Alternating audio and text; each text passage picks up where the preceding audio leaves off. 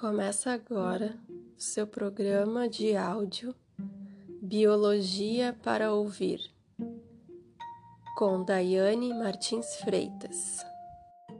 A cada programa, um conteúdo abordando conceitos sobre biologia, corpo humano, ecologia, citologia, enfim conteúdos que seriam abordados durante as aulas presenciais e que, por conta da pandemia de coronavírus, não estão sendo possíveis.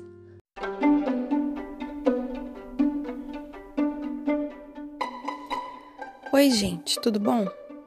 Na aula de hoje, nós vamos continuar falando sobre citologia, o estudo das células, mas agora a gente vai aprofundar um pouquinho os conhecimentos sobre membrana plasmática e parede celular, que são estruturas que compõem é, o envoltório celular. Envoltórios, então, né, eles estão, são estruturas que vão envolver a célula, né, ou seja, separar o que está dentro da célula do que está fora da célula. A gente pode chamar também o meio é, que está dentro da célula de meio intracelular, dentro da célula. E o meio que está fora da célula, o meio extracelular, fora da célula. Um, nas plantas, bactérias, fungos e alguns protistas, Além da membrana plasmática, esses seres vivos vão possuir uma parede celular, que é uma estrutura externa à membrana plasmática. No caso das plantas em específico, a parede celular ela é constituída, ela é formada por uma estrutura, por um composto químico que é um polissacarídeo chamado celulose que é uma estrutura uh, uh, química que vai proporcionar então é, resistência, vai dar firmeza né, às células. Então, a parede celular ela confere, ela dá resistência mecânica à célula. Ela serve também contra a barreira de microorganismos patógenos, né, que podem causar doenças. Fornecem também suporte e limitam o volume da célula. Então, as células vegetais elas não conseguem se expandir a, além daquele volume é, que a parede celular é, a, mostra, né, apresenta. A membrana plasmática, então, presente em todas as células, sejam elas eucariontes ou procariontes, tem a principal função de separar o que está dentro da célula, o meio intracelular, do que está fora da célula, o meio extracelular. Ela é também uma camada é, semipermeável, que significa que ela seleciona coisas, substâncias que podem ou não entrar na célula e substâncias, né, coisas que podem ou não é, sair da célula. Então, ela mantém a célula organizada, tá certo? É importante que a gente consiga perceber a estrutura, né, dessa membrana plasmática ela é uma estrutura química, né?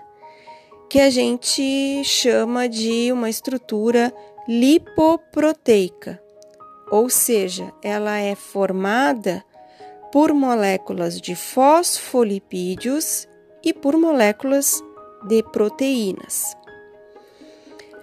Os fosfolipídios, eles formam uma bicamada duas camadas que vão permanecer sempre juntas. Mas essa bicamada, ela não é rígida, ela não é fixa, ela possui movimento. Então ela é uma bicamada fluida. Certo? Esses, esses fosfolipídios, inclusive, eles trocam de lugar uns com os outros, tá? Sem que ocorra o rompimento da membrana plasmática, certo? E a gente vai ter é, inseridas nessa membrana moléculas de proteínas que podem, inclusive, atravessar a membrana, servindo como um canal, como é, aberturas, né, que vão ser específicas para determinados tipos de substâncias, para determinado tipo de coisas que vão entrar ou que vão sair uh, das células, tá? Para a gente entender como que essa bicamada ela se mantém é, estruturada, a gente precisa é, comentar e precisa entender a estrutura do fosfolipídio. Fosfolipídio ele é uma molécula química formada por fosfato e por lipídio. Lipídio, gente, é gordura, tá? E a, a forma dessa molécula de fosfolipídio, ela, ela vai ser uma, uma formazinha que é uma cabeça e duas perninhas, tá? Essa parte da, da, da cabeça, ela é uma parte hidrofílica, é uma parte que gosta da água, que tem afinidade pela água, então ela é, ela é uma molécula polar. Já as duas perninhas do fosfolipídio, ela é uma estrutura hidrofóbica que tem medo da água, né? Ou é, a gente pode chamar de uma molécula apolar. É, e como que esses fosfolipídios se arranjam, se arrumam para montar essa membrana plasmática? eu vou ter sempre as perninhas das duas camadas de fosfolipídios quase que é, encostando umas nas uma na outra. Então, eu vou ter as perninhas do fosfolipídio de uma camada junta com as perninhas dos fosfolipídios da outra camada. Isso mantém essas duas camadas juntas porque existe uma atração muito forte entre essas moléculas e elas não vão se romper por qualquer motivo. Já a estrutura uh, hidrofílica, né, a, a cabeça da molécula, que é a parte que gosta da água, ela vai ficar voltada para a parte externa, tanto no meio extracelular quanto do meio intracelular. E aí a gente tem então a bicamada lipídica formada, constituída.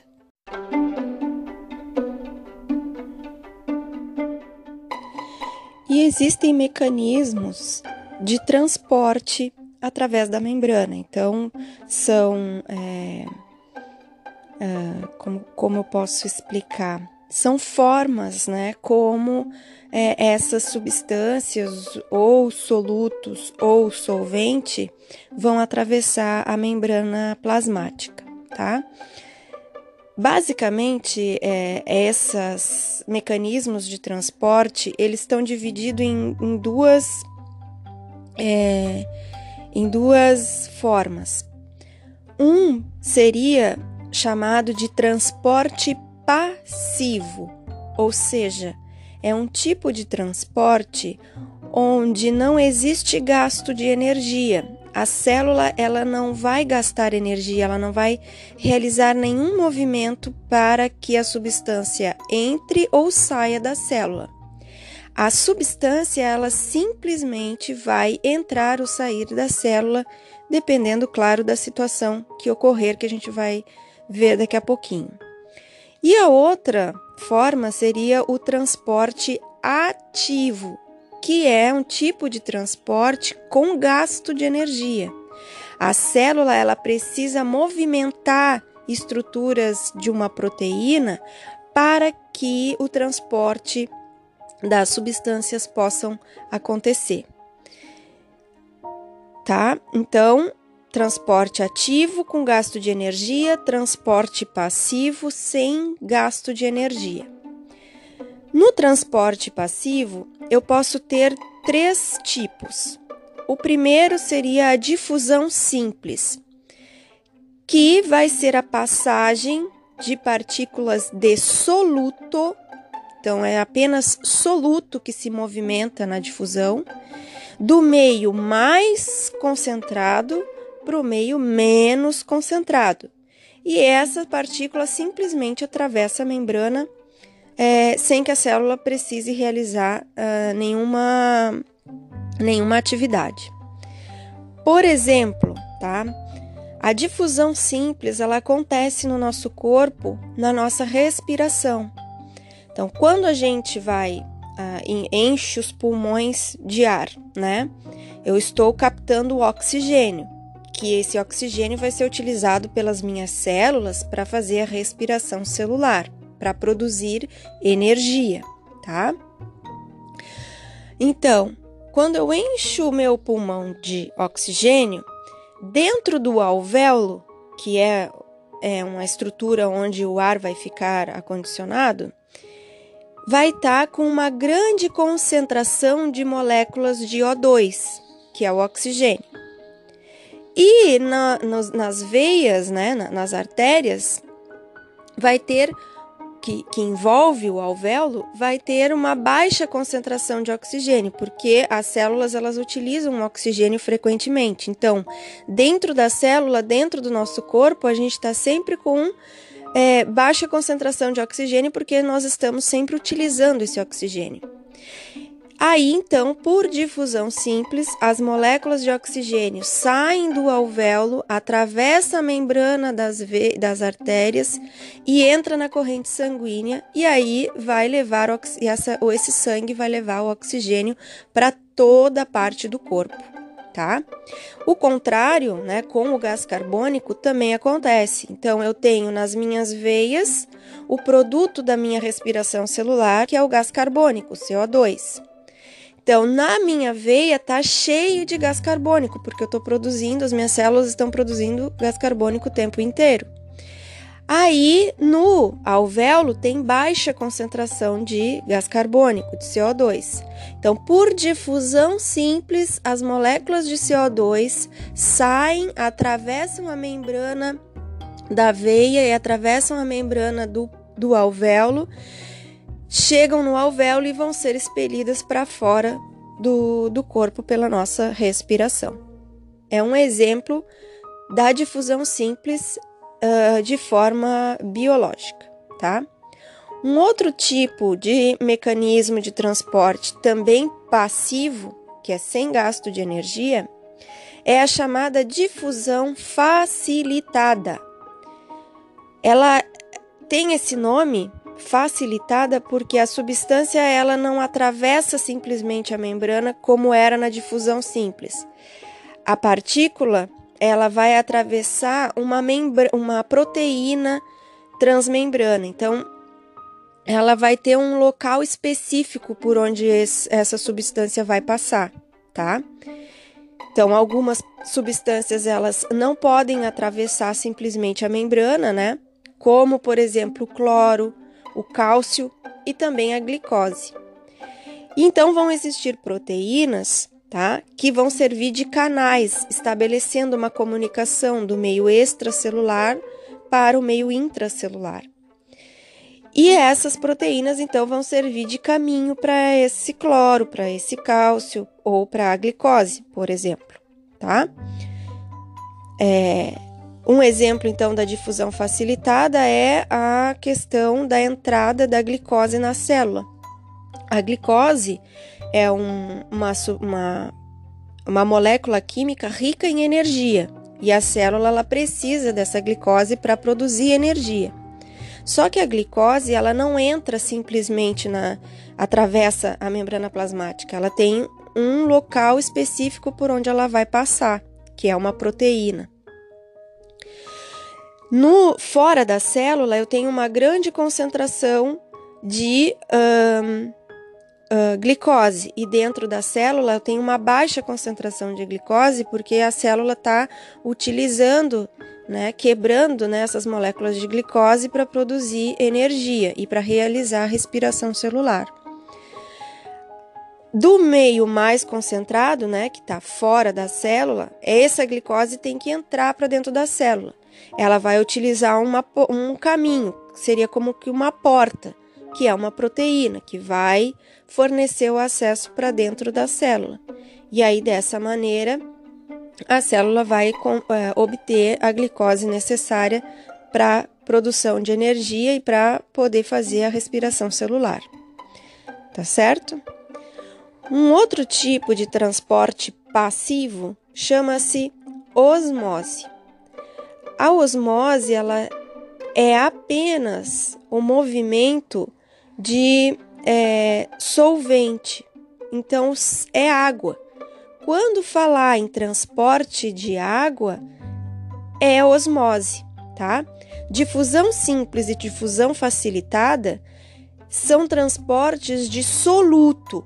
Então vai ser glicose, cloro, cálcio, hum, enfim, é, oxigênio, gás carbônico, então são moléculas de solutos. No caso da osmose, é um é, transporte né, específico da, da água, do solvente. Tá? Então, falou em osmose, transporte de água, transporte de solvente. E essas moléculas né, de água elas passam do meio menos concentrado para o meio mais concentrado tá? E tem um auxílio de proteínas que se chamam aquaporinas, tá? Que vão auxiliar também nesse, é, nessa passagem das moléculas da água. Já o transporte ativo, que é o transporte com gasto de energia, nós temos, por exemplo, a bomba de sódio e potássio, tá? Bomba de sódio e potássio é uma proteína que transporta sódio e potássio. Mas para que essa proteína consiga bombear ou para fora ou para dentro esse sódio e esse potássio, ela precisa de energia. Então, ela vai utilizar aquela famosa é, molécula chamada adenosina trifosfato, o ATP, que é uma molécula produzida durante a respiração celular, tá? Para que a célula mantenha a sua estabilidade, para que ela consiga realizar suas funções, ela precisa manter é, sempre né, a concentração de íons de potássio no interior da célula tem que ser sempre maior do que a concentração de potássio fora da célula. E a concentração de sódio tem que ser sempre maior fora da célula e um pouco menor dentro da célula. Mas tanto o sódio como o potássio, eles tendem, por difusão, entrar ou sair da célula. Então, no caso do potássio, ele tem é, maior concentração dentro da célula, mas por difusão, a tendência é que esse cálcio, que esse potássio saia da célula, do, mei, do, do meio de maior concentração, lembre-se, para o meio de menor concentração. Já o sódio, ele tende a entrar na célula. Lembre-se né, que por difusão do meio mais concentrado para o meio menos concentrado. E a célula, para resolver essa situação, existe uma proteína, que é a chamada bomba de sódio e potássio, que vai bombear três sódios para fora da célula e bombear dois potássio de fora da célula para dentro da célula. Dessa maneira, ela mantém uma concentração tanto de sódio quanto de potássio dentro de um equilíbrio para que ela possa realizar suas funções. Um outro tipo de transporte ativo é os transportes através das vesículas. As células elas podem é, englobar partículas, né, uma maior quantidade de partículas através uh, da formação de vesículas. E aí eu tenho dois tipos, né? Eu tenho a endocitose, que é quando a célula ela engloba, ela vai englobar para dentro dela as moléculas, ou exocitose, quando ela elimina para fora da célula substâncias ou que ela não deseja mais, ou substância, por exemplo, como hormônios e outro tipo de, de, de material que o, o, organismo vivo vai utilizar, tá? Uh, na endocitose, eu posso ter dois tipos de endocitose, que é a fagocitose, tá? Onde a célula vai ingerir partículas grandes, tá? Por exemplo, no nosso organismo, as nossas células de defesa, né? É, do sistema imunológico, elas rea realizam essa fagocitose, muitas vezes é, ingerindo partículas de bactérias, de vírus, né, que podem causar doenças, tá? Então, fagocitose, ela ingere partículas grandes e geralmente sólidas. E a outra a outra forma é chamada pinocitose, onde a célula ingere partículas menores e que vão estar dissolvidas na água, tá? E o processo ocorre do mesmo jeito, vai formar bolsas, né? Ela, primeiro ela, a célula emite pequenas invaginações, né, como se fosse braços assim. A membrana plasmática ela se, se molda, abraça a partícula que a célula quer englobar, forma uma vesícula e a partícula já está dentro da célula. E quando ela quer liberar, que é a exocitose, essa membrana vai, vai envolver essa substância que ela quer excluir e vai chegar na beirinha, encostar na membrana plasmática e a membrana plasmática vai abrir essa, esse bolsão, né, essa vesícula e a substância vai ser liberada para fora da célula, tá bom? Por hoje seria isso. Eu gostaria que vocês realizassem as atividades que seguem lá no Google Classroom. É, nas atividades tem uh, uma questãozinha que envolve os assuntos que nós abordamos na aula passada sobre citologia e o estudo das células, um pouco da introdução, tá? Qualquer dúvida, me chamem no WhatsApp, estou sempre à disposição de vocês. Um grande abraço, beijos, se cuidem e até a próxima.